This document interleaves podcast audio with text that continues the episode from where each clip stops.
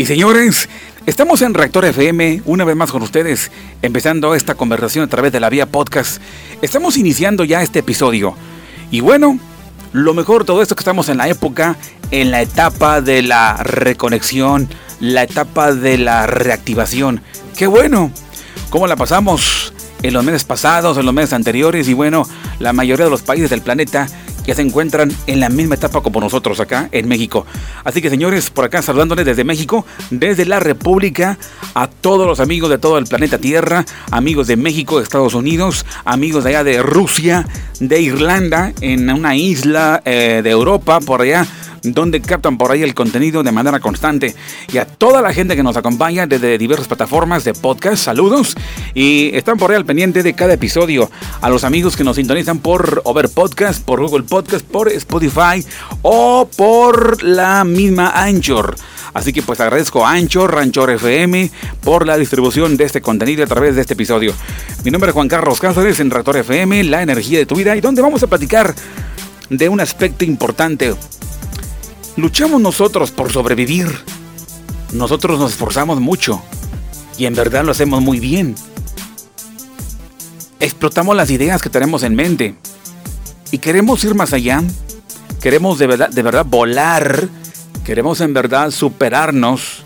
Queremos destacar, queremos salir adelante. Queremos siempre estar por encima, estar pues a flote, destacando, estar en la cúspide, logrando propósitos, y sobre todo consiguiendo reconocimiento. Y claro, no es nada malo. Queremos ponernos sobre las enfermedades, queremos ponernos sobre las depresiones, queremos ponernos por encima de, tantos defectos, de tantas, vamos, yo le llamaría decir, desarticulaciones, o le, o le llamaría yo también de tantos defectos, o también le podremos llamar de tantas desconfiguraciones. Y le ha sido al hombre difícilmente posicionarse encima de la desconfiguración. Ha sido víctima. No ha sido un verdadero triunfante. Se ha comportado como una víctima. Ha tropezado, ha caído, ha resbalado. Y estos, y estos resbalones producen dolor. Generan de verdad un dolor intenso. Depresión, decepción, y bueno, no logró ponerse por encima de la guerra. No, al contrario, la guerra lo sobrepuso al hombre. Y por eso le ha ganado la batalla el COVID-19. Y por eso el hombre le ha ganado la batalla la crisis económica. Y por eso el hombre le ha ganado todo. Le ha ganado la tristeza, le ha ganado las adicciones, le ha ganado la soledad. Entonces estos fenómenos sobre, que sobrevuelan por navegan sobre los vientos del planeta Tierra han sido los causantes y han puesto al hombre en un dolor de cabeza tremendo. Y por eso no ha destacado el hombre en sus propósitos. Y el hombre va a entender, bueno, espero que un día lo entienda, que la verdadera felicidad es cuando ejerce sus propósitos. Pero esto no ha sido posible. Esto no ha sido posible, ¿no? Esto ha sido de verdad increíblemente tapado. Y el hombre vive en una terrible oscuridad. Y cuando se habla de oscuridad es como si caminara por un túnel por, por 10 o 30 o 20 años o 40 años o toda la vida. Oye, qué terrible, ¿no? Transitar por el túnel y en el túnel te encuentras con cada cosa. Qué horrible. El hombre ha estudiado, ha ido a Harvard, ha estudiado en las mejores, pero no ha estudiado la escuela del cosmos. No ha estudiado en la academia, en la universidad del cosmos. No ha estudiado los libros del el libro del cosmos. Hay un libro del cosmos, pero no lo ha estudiado. No lo ha profundizado. No ha sabido cómo. Entonces ahí se presentan todas las soluciones todas. Sí. Pero no lo ha logrado. Y transita continuamente por un túnel que parece que no tendrá fin. Y no, no le queda más que resignarse a morir condenado en una oscuridad para toda la vida. y todos los demás intentos, intentos de, pues, de aprendizaje, intentos religiosos, académicos, todo lo demás que el hombre emprenda es inútil. Hay una salida. Y lo mencionamos, tal vez de repente lo escuchamos en los pregones, ¿no? Es que Dios es la salida a todos los problemas, que Dios es la salida. Ah, está bien, pero cuando los pregoneros mundialmente lo mencionan, es como si anunciaran algo que también que se encuentra bastante, bastante, bastante oculto. Muy oculto se encuentra. Hablan de Dios, los pregoneros de las religiones. ¿Sí? Hablan mucho de Dios y hablan bonito. Qué padre, ¿no? Pero yo insisto, parece ser que estamos hablando de algo. Y como que si Dios se encuentra por allá, pues lejos, remotamente a galaxias, millones de años luz. Tanto es así que nuestras percepciones no han sido agasajadas por la supraluz. No lo perciben. ¿Y qué percibimos? Percibimos sensaciones de miedo. La imaginación alocada que tenemos nos orienta a pensar y hablar en la boca cosas muy feas. Pues, Dios no está lejos, no, está muy lejos de nosotros. Está muy lejos. Y acá nosotros nos mantenemos como espectadores solamente de algunos asuntos del mundo antidiluviano o en la época de los profetas. Qué padre las murallas de Jericó y que el mar rojo se abrió en dos y que una mujer le solicitó a, Dios un hijo y que pues por fin lo tuvo. Qué padre, ¿no? ¿Saben por qué las religiones dicen que los milagros ya se encuentran muy lejos? Y que ya no es el tiempo de los milagros. Eh, tienen razón. Su propio oscurantismo, su propia barrera religiosa no les permite acceder a niveles más altos. Y por eso no les queda más que decir, pues sorry señores, el tiempo de los milagros ya pasó. No se preocupen. Pues sí, porque no perciben más allá. Otros creen que hay una sensación más allá, un todopoderoso, un dios, un hombre sentado, un hombre de barba blanca, sentado, ¿no? Esa es la percepción que tienen respecto a Dios. Creen que hay un ser ahí arriba. Que de repente se molesta y que te disgusta porque hay cosas que no le agradan, ¿eh? Bueno. Y podrás contarme las millones, yo estoy dispuesto a escuchar los millones y millones y millones de argumentos religiosos respecto a Dios. ¿Y qué creen? ¿Todo me, son, me sonará en lo particular a mí? un argumento bastante remoto respecto a Dios. En verdad no se encuentra lejos, está muy arriba. Pero la vez se encuentra Dios muy cerca de ti y ni te imaginas. Las dos respuestas son verdaderas.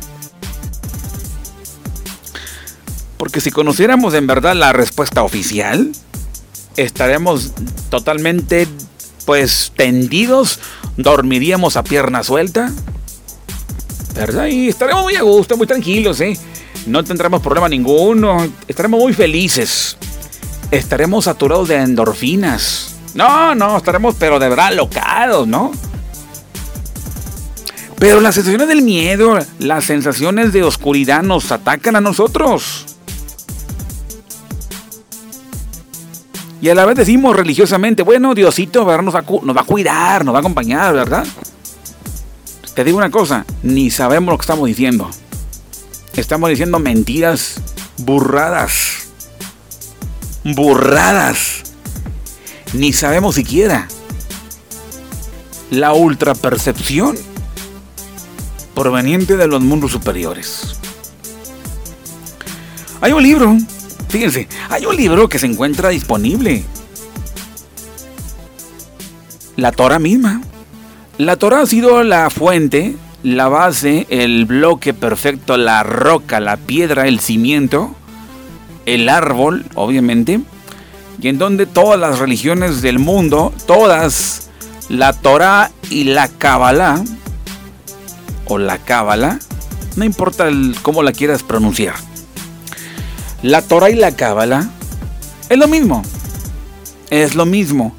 Y a partir de ahí, muchas corrientes a lo largo de los milenios, de los siglos, de la década, de los años, del tiempo, ha sido motivo para que muchos vivales hagan su religión. Porque todo salió de la Torah. Si observamos a los circuitos espirituales, pues proviene de Cábala. Y si observamos las religiones, todas las religiones, parece que nace de ahí. Es lo mismo, ¿verdad? Pero aún así, las barreras espirituales están muy, muy, muy, muy, muy marcadas. Y por lo cual no podemos ver más allá. Solamente le queremos poner nombre a Diosito. En mi rancho decían, ah, Diosito, Diosito, ¿verdad? Y es por eso que la gente le pone este nombre. Qué atrevido, ¿no? Oye, qué atrevimiento, ¿no? le pone nombre a Dios, güey. ¿Cómo que le llaman Juanito, le llaman Pedrito, le llaman Robertito, le llaman, le llaman, fíjate qué igualado, ¿no? Dicen por acá, el león cree que todos son de su misma condición y así la gente. ¿eh? le ponen a Dios tales cosas, le adornan a Dios. Y entonces surge una violación a un precepto que dice no te harás imagen alguna, no te harás dioses de imagen de algo lo que está en el cielo como también debajo de la tierra. Y yo pregunto, ¿por qué la gente lo hace? Porque no tiene un conocimiento más cercano de lo que es la suprema realeza. Y por esa causa decimos estupideces le, le ponemos nombre al Ser Supremo, creemos que es una persona, un viejo barbón sentado, creemos que se llama Juanito, se llama Pedrito, se llama Robertito, y creemos que es un Dios amoroso, un Dios cariñoso, un Dios, bueno, pues total. Creemos que también que los ateos creen que es un, es un Dios vengativo, enojón, colérico. Las religiones le dan tinte, por ahí le, adornan, ¿no? Le, le ponen le ponen rasgos de persona. Todo está lejos. Todo se encuentra lejos. Porque el hombre tiene su tercer ojo totalmente cerrado. Cerrado. ¿Y qué podría abrirme el tercer ojo? Hay un libro, la Torah. Y así la Torah ha sido la... la se han aprovechado los vivales en el, en el planeta Tierra para formar su religión pero no para poder ascender. La Torah es el libro de la ascensión, es el libro metafísico, es el libro cósmico, donde incluye el aspecto de la Kabbalah, ¿verdad? Y afortunadamente la Kabbalah hoy está distribuida por todos lados y es la apertura. La Kabbalah es la voz del Mesías, el Mashiach, el Mesías. Lo que los judíos esperan es la llegada del Mesías. El Mesías ya llegó. De acuerdo a los cabalistas, el Mesías ya llegó y el Mesías va a sonar una trompeta, va a sonar un chofar y ese mismo chofar va a despertar a millones de conciencias. No es un chofar literal, no son las trompetas que se oyen por ahí en algunos lugares del mundo, no. ¿Saben cuál es la voz del Mesías? Se las presento, señores. La voz del Mesías es la Kabbalah. Cualquiera que accede a los escritos cabalísticos, a los rituales cabalistas, a todas las disciplinas cabalísticas, accede porque accede a los mundos superiores. Y ahí el hombre encuentra la solución a sus problemas. ¿Es el hombre motivado a besar la Torah? Y besar la Torah no es algo literal, es algo muy metafórico y que obviamente produce la vida. La voz del Mesías, la voz del Machiach, el Machiach, el Mesías ya vino. Aún las religiones dicen que lo están esperando. Otro ya viene, y ya viene, y ya viene. Otro dice que ya está que no, no, no, pues no sabemos, ¿no? Sin embargo, la voz, de acuerdo a los cabalistas expertos, la cábala es la voz del Mesías. ¿Es esa? Y la voz del Mesías resucita, la voz del Mesías abre los ojos del entendimiento del ser humano y lo hace aproximarse a su creador, a Dios. Por todo lado que voltes a observar vas a ver eh, aspectos muy cabalísticos, muy toraicos, pero ya pirateados. Ya vienen mezclados con otras ideologías de muchos seres humanos, ¿verdad? Y esto no permite acceder a los mundos superiores. El hombre ha sido también motivo importantísimo para que acceda al cielo. El hombre ha sido motivado a ir al cielo. y lo dice el hombre de manera, de manera metafórica, de manera poética, ¿no? Vamos al cielo, ¿no? Vamos al cielo, ¿no? Vamos al cielo. Fíjense nada más que, Dios mío, ¿no? Oye, que cuando te muero te vas a ir al cielo. Oh, no, no, no, qué chulada, ¿no? Válgame Dios, las religiones promueven y venden la entrada a los portales del cielo. Señoras y señores, nos parecemos al Pípila que intenta romper el, portal de... ¿Cómo se llama? La alóndiga de granaditas. Parecemos al Pípila cargando una piedra encima, con una mecha en la mano, intentando romper las puertas del cielo y nunca lo hemos logrado. ¿Por qué? Lo que pasa aprender tanta cosa de Matrix no nos permite exceder. Porque tal parece que lo que estudiamos, ya sea teología, ya sea una ingeniería, ya sea una licenciatura, nos cierra totalmente porque las cáscaras, las clipot, bloquean al hombre y lo vuelven más ególatra. El hombre que se cree que por lo que ha aprendido, uy, se cree un Juan Camaney, ¿eh? El hombre se cree un Juan Camaney, la divina Garza, el hombre. Y peor aún, se eleva y no, no, no, este, se eleva su ego.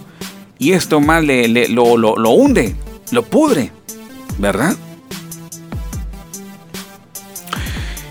Y por eso el hombre dice religiosamente, ah, qué lindo, cuando te mueras te vas al cielo, ¿verdad? Qué show, ¿no? Vamos a ir al cielo, señores. El hombre, el hombre puede ir al cielo. ¿Cómo puede ir al cielo? estando en la tierra, trabajando en el centro comercial, trabajando en la oficina, trabajando en el Uber, trabajando en sus negocios y el hombre puede estar cerca del cielo. Y por eso dije que Dios se encuentra bastante lejos. O también cerca, pero de lo que menos te imaginas. ¿Verdad? Y por ahí, bueno, hay tanta ideología que se está distribuyendo por todos lados, que Dios se encuentra dentro. Sí está dentro. Pero hay que saber el método para poder descubrirlo. Hay muchos maestros también que son sabios y también se han equivocado. Solamente lo que han dicho es poca cosa. Pero ir al cielo, señores, no es cuando te mueras. Es en esta vida en carne propia cuando vas al cielo. Cuando tus percepciones estén totalmente desbloqueadas y puedas sentir como el cielo está justamente dentro de ti y te dice tantas cosas. ¿Cómo son los cielos? ¿Verdad? Pero bueno, el hombre, la cábala afirma que el sádic, el justo, el hombre, ¿quién es el justo? Una, que, una persona que accede a la Torah y se adueña de la Torah, vive la Torah, estudia la Torah, se vuelve un justo. El llamado sádic, donde su comportamiento, donde su temperamento es también modificado. Y entonces los niveles de percepción son más altos. Y comprende ni más ni menos que se encuentra bastante vinculado a la zona del cielo. ¿Por qué? Porque llega el entendimiento, ¿no? Llega el verdadero y el auténtico entendimiento. Bien.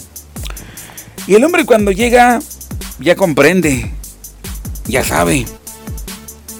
Pues entonces ahora, el hombre justo, el hombre justo, es el hombre que se ha arrepentido de los pecados y toma la Torah, toma la Cábala, la estudia y entonces sus niveles de entendimiento se van evolucionando y va entendiendo todo lo que pasa alrededor. ¿Qué ocurre con el ser humano que se vuelve injusto? ¿Qué ocurre? El hombre tiene la entrada, pero no como el pípila a la, a la, a la de las granaditas, ¿no? Accede de otra manera y no se esfuerza por entrar al cielo porque ya se encuentra. Bien. Estaré leyendo pasajes del Zohar muy profundos y en donde Rayamemna, el Moisés metafísico, está hablando.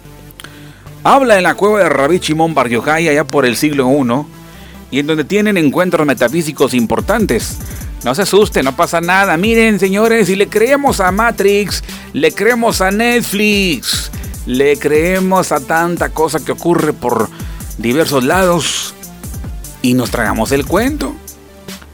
Creemos en Harry Potter, creemos en cualquier personaje del momento, creemos en los, los cantantes urbanos, ¿verdad? Y que despliegan una bola de tonteras, ¿no? Y les creemos, ¿no? Hasta compramos sus materiales, oímos sus canciones, ¿no? Así que no se espanten, porque este show está buenísimo. Señores, estamos en Retor FM, la energía de tu vida. Muy bien, rápidamente, el hombre que se convierte en justo, o en, el hebreo es sadik, ¿Qué hace? ¿Qué ocurre con el hombre? El sadis, el puente entre el cielo y la tierra, es la bisagra. Y entonces el sadis se convierte en el el que le da la vida a los mundos. Hay muchos mundos. Pues el Sadik le da la vida a los mundos. Es el único. El hombre cósmico, transmisor, es el hombre receptor de la, de la potencia divina y la transmite luego de manera oral, a manera de comportamiento, a manera de pensamiento, por sobre lo que está alrededor. Eso es el hombre justo. Y el hombre justo tiene un tiene la oportunidad de observar los rostros, el rostro de la Chejiná, que la Chejina es el magnetismo divino que permite al hombre entender, comprender aspectos que no cualquiera entiende. Entonces, la Chejina también es la energía creadora. Si el hombre la posee, entonces el hombre puede también ser un co-creador. Crea y hace tantas cosas. Porque posee una oportunidad ya que, ya que considera, o perdón, ya que tiene, ya que posee, el entendimiento, la comprensión, la capacidad para usar esta energía simplemente para poder crear. Crear cosas. El sádic. Pero bueno, esto que cuento del y el justo, no es nada, es muy poco, hay mucho más al respecto. Y podremos hablar durante varios espacios y varios episodios respecto a esto. ¿eh? Bien, el y la vida de los mundos, de acuerdo a la Cábala y de acuerdo a la Torah, habla en el libro de, en el libro de Génesis, el libro de Génesis 2.10. Dice, y salía un río del Edén para regar el huerto, y de ahí se repartía en cuatro cabezas. Y salía un río del Edén para regar el huerto, y de ahí se repartía en cuatro cabezas. Y ese río que salía del Edén, ¿qué es? Ese río del que habla Génesis 2.10 y salía un río del Edén para regar el huerto y de ahí se repartía en cuatro cabezas. Es un código, ¿eh? No lo comprendan literal. No está hablando de un río, del como un río Amazonas o como el río, no sé, el río Bravo. No, no, no, es un código. ¿Verdad? Y, la verdad es una regresión tremenda para el alma cuando tratamos de enfocarnos en los secretos de la, de la Torah. Bueno, pues dice, fíjense, salía un río del Edén para regar el huerto ese río es el Sadik, el hombre arrepentido, el hombre que ha adoptado la Torah y la Cábala en su vida. ¿Sí? Un río, el Sadik brota del Edén. ¿Qué es el Edén? Es el ente cósmico Binah o la zona cósmica Binah. Binah también es el, vamos, es el centro, es la sede de la Chejina Vina también es la zona de los palacios. Vina también es la alimentadora para toda la humanidad.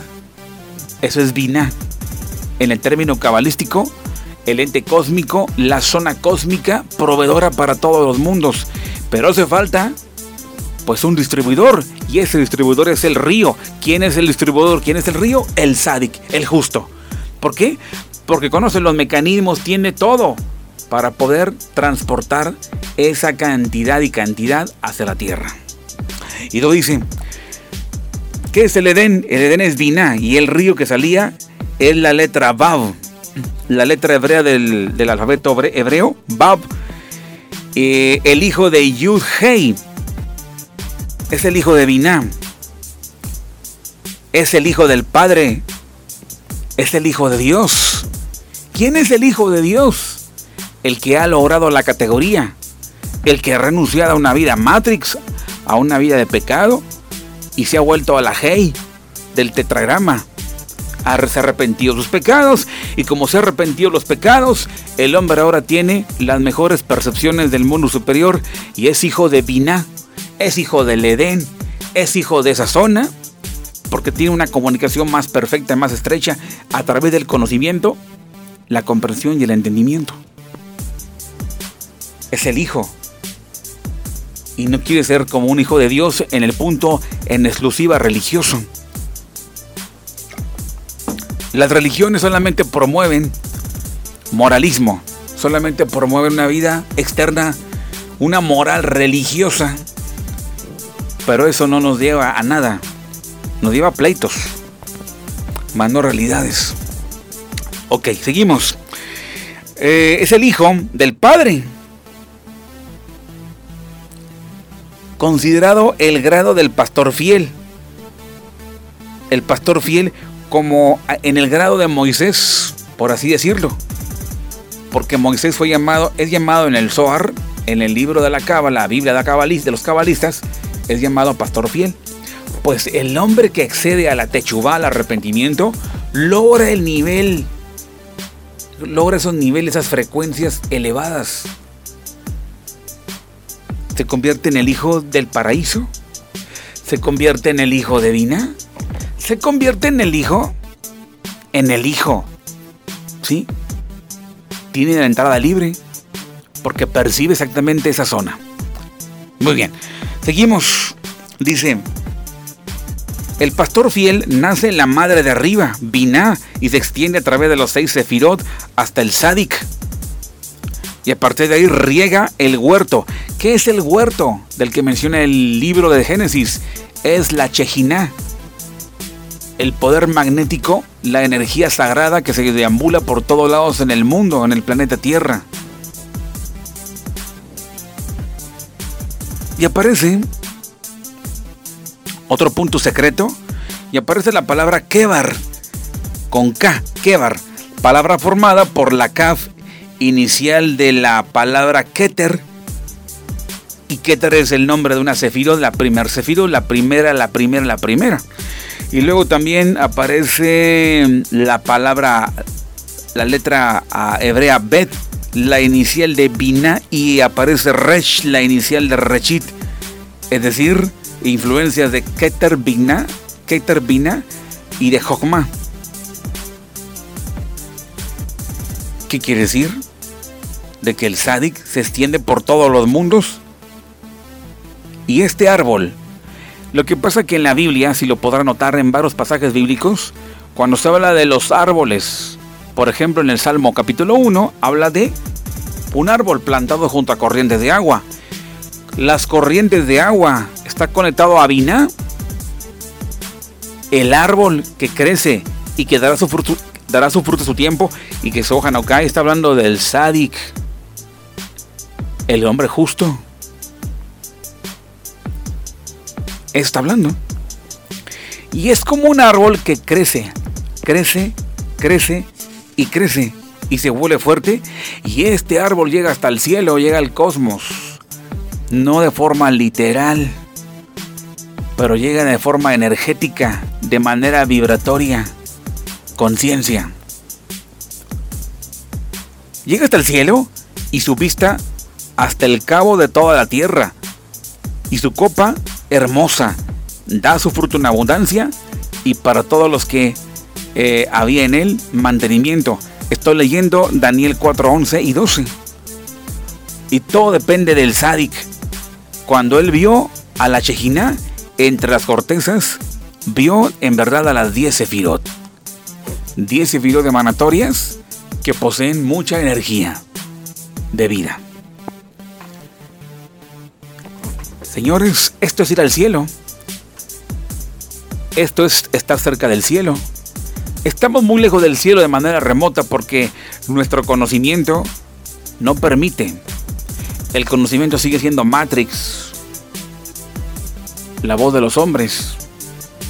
Pero cuando accedemos en verdad en arrepentimiento, en Techuba, entonces sí ocurre algo importante en los niveles del alma. En fin, señores, estamos en Rector FM, la energía de tu vida. ¿Qué les parece?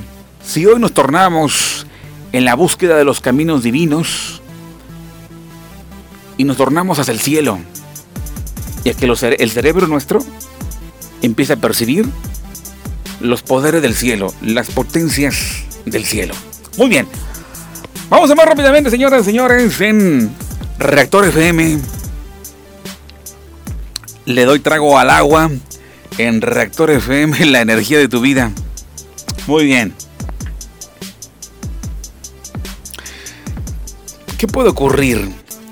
Ocurre que el Sadik, el hombre justo, con un historial bastante negro, totalmente crítico, pero ahora es un historial blanco, ¿verdad? Y este entra a los portales del cielo, repito, no como el Pipila le, intentaba hacer. Muy bien, el hombre justo en la tierra ejerce un precepto demandado en la Torah en el libro de Números 28.5 que dice,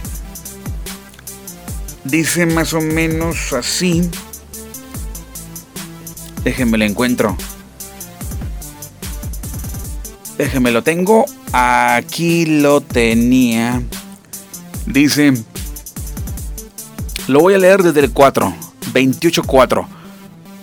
Un cordero ofrecerás por la mañana y el cordero lo ofrecerás y otro cordero lo ofrecerás a la caída de la tarde y la décima parte de una efa de flor de harina amasada con un cuarto de un hin de aceite de olivas machacadas en una ofrenda.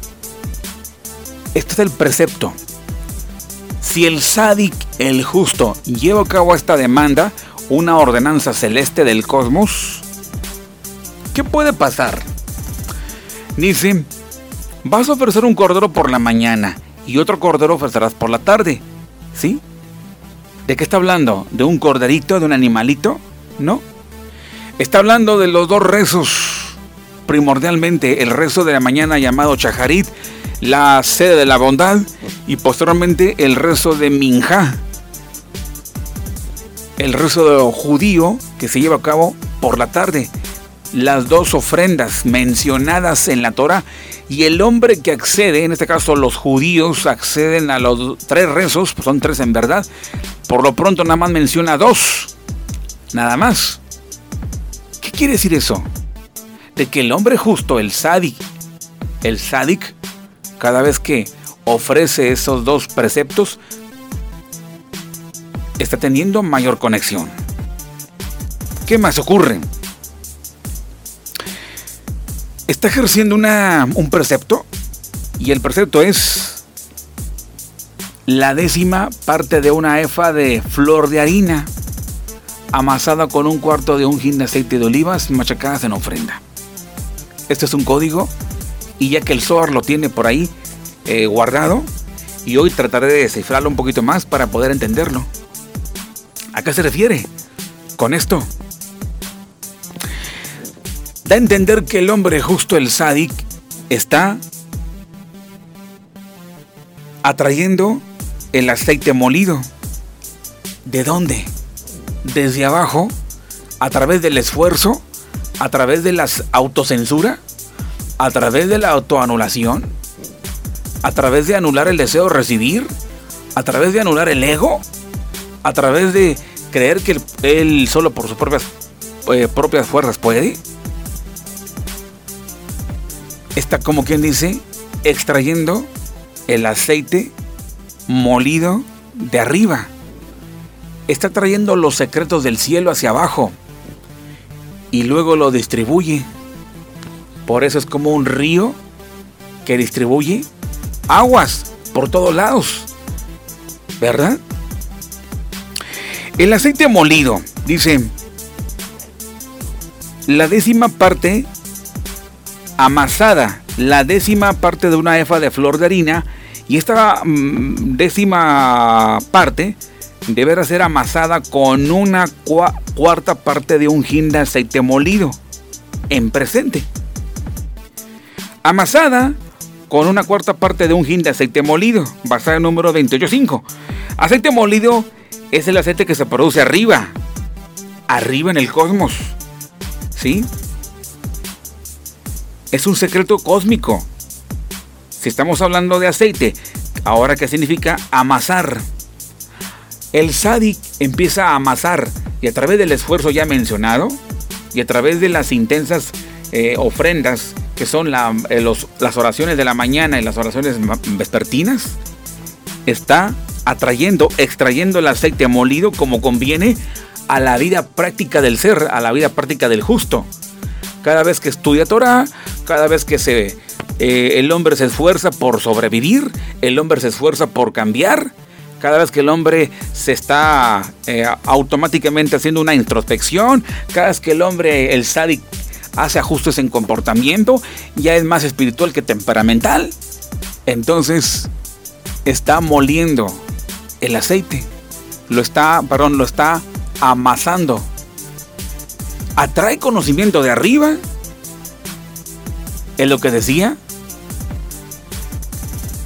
El aceite molido. Ya lo molió. ¿Ven? Ahora hay que amasarlo. ¿Y cómo lo amasa? A través del comportamiento sublimado. En los aspectos de la vida diaria, en los negocios. en el trueque, en la manejada, en la escuela, en los tratos, en el amor, en todo. Ese aceite bajado de arriba lo estará amasando, ¿verdad? ¿Y eso de amasar qué es? Él lo ya mencionado a través del comportamiento. Más alma, menos temperamento. ¿Mm? Aceite molido. Donde surge el disfrute, la recreación de esa bella emanación de arriba hacia abajo en todas las extremidades del ser. Ya que el, el el justo, es el que los muele, con los morteros extrayendo de todas las extremidades de arriba y absorbe las aceitunas santas. Es un código, ¿sí? Y el aceite de ungir, con un deseo perfecto por lo femenino. Es decir, que las frecuencias del cosmos purificadas estén haciendo un efecto y un dominio total en la vida temperamental del ser humano. Esto es lo que hace el sádic, el hombre justo. Pero ¿qué más ocurre, señores? cada vez que el hombre accede al estudio de la Torah, al esfuerzo, está en verdad dedicando la décima parte. Décima parte. Décima parte, la energía de las 10 sefirot a su propia vida. Y cada vez que el hombre llega a esos niveles, ocurre algo mucho más está sublimando para entonces los pensamientos. Los tres cerebros que posee el hombre, por así decirlo en este código, es decir, la memoria, el pensamiento y el de la imaginación. La imaginación y la memoria suben del corazón, mientras que los pensamientos bajan del cerebro al corazón y se registra un encuentro tremendo. Pues el hombre con ese pensamiento se monta y controla y ya está trastocando la, zona Jaya. Jaya es la zona del alma, la zona, la zona del alma, la energía del alma, la más pura, en donde se encuentra plenamente con mayor intensidad y con mayor fuerza, con mayor potencia, el alma divina. Hablamos de los niveles, los tres niveles del alma. Nivel Nefesh, que se encuentra en la sangre. Nivel Ruach, el espíritu que se encuentra en el corazón. Y luego nivel Nechamá, nivel alma, se encuentra la glándula pineal. Pero más allá hay dos zonas más todavía. El Zohar en este caso, ahorita me voy a enfocar en la siguiente zona del alma. Esa parte que energiza el alma, por así decirlo. Llamada Hayá. Hayá, por así decirlo, sería la parte más pura. Si la Nechama se consideraba la parte más santa, pues esta es más todavía más santa. Por así llamarlo. O yo le llamaré como que la más energizada. ¿Por qué? La influencia de Keter, Elión, la, la influencia de, eh, de encima de Jokmai Bina. Es que el hombre ha sublimado su cerebro y accede a esos grados intensos de comprensión. El hombre presenta las décimas, décimas, décimas, ¿sí? Está trastocando las tres hayot de la carroza de arriba. Está trastocando el tetragrama, la última hey. La última letra del tetragramatón es la hey hebrea y esa última se relaciona con la Chejina también, también con el planeta Tierra. Entonces, señores, los problemas se van a solucionar cada vez que el hombre acceda a estos niveles de comprensión. Señores, voy a darle parte 2, ya me despido. Voy a darle parte 2 a este contenido, este episodio. Parte 2 porque en la próxima hablaremos de lo que ocurre en el caso de las enfermedades. Si trastocamos el nivel Haya, entonces las enfermedades las podremos nosotros domar.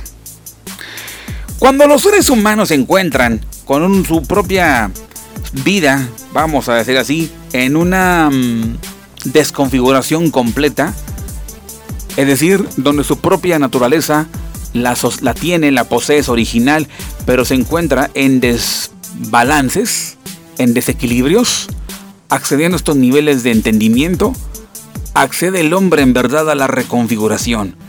Y muy de acuerdo a los niveles de arriba, de acuerdo a la pauta superior. Y el hombre que llega a estos niveles es entonces que empieza a corregirse de manera automática, sin que lo estén forzando por acá en este lado. ¿Cómo es eso? Por ejemplo, cuando el hombre posee un, vamos, un rasguño en su propia naturaleza. Por ejemplo, cuando el hombre es víctima de la mitomanía, cuando el hombre es víctima de la pedofilia, cuando el hombre es temperamental, cuando el hombre posee parafilias que son incontrolables, cuando el hombre en verdad penetra en estas áreas, en estos terrenos de lo divino, la energía del mundo superior reactivadora, la misma energía que fue activada en el día de la creación, la misma que el hombre puede trastocar y todo se vivirá de acuerdo, de acuerdo, de acuerdo, muy de acuerdo como fueron creadas, retorna el hombre a su inicio. Se retorna el hombre como fue la configuración cósmica al inicio de las cosas. Entonces los mitómanos, entonces las lesbianas, entonces los transexuales, entonces los bisexuales, los pedófilos, ¿tienen solución? Pues claro. Es una energía creadora que desciende y de forma irresistible acceden al conocimiento. Y el mismo conocimiento les produce cambios, porque llegan a chocar con una energía muy poderosa que les presenta mucha luz. En fin, señores, voy a darle parte 2. Igualmente los enfermos de cualquier índole. El hombre infiel puede cambiar, el hombre mentiroso, el hombre ludópata, el hombre que tiene desconfiguración, puede entrar en la etapa de la configuración. Bueno, pues señor, ya nos vamos. Gracias. Soy Juan Carlos Cáceres en Reactor FM, la energía de tu vida. Te espero en el próximo podcast. Abrazos regios. Bye bye.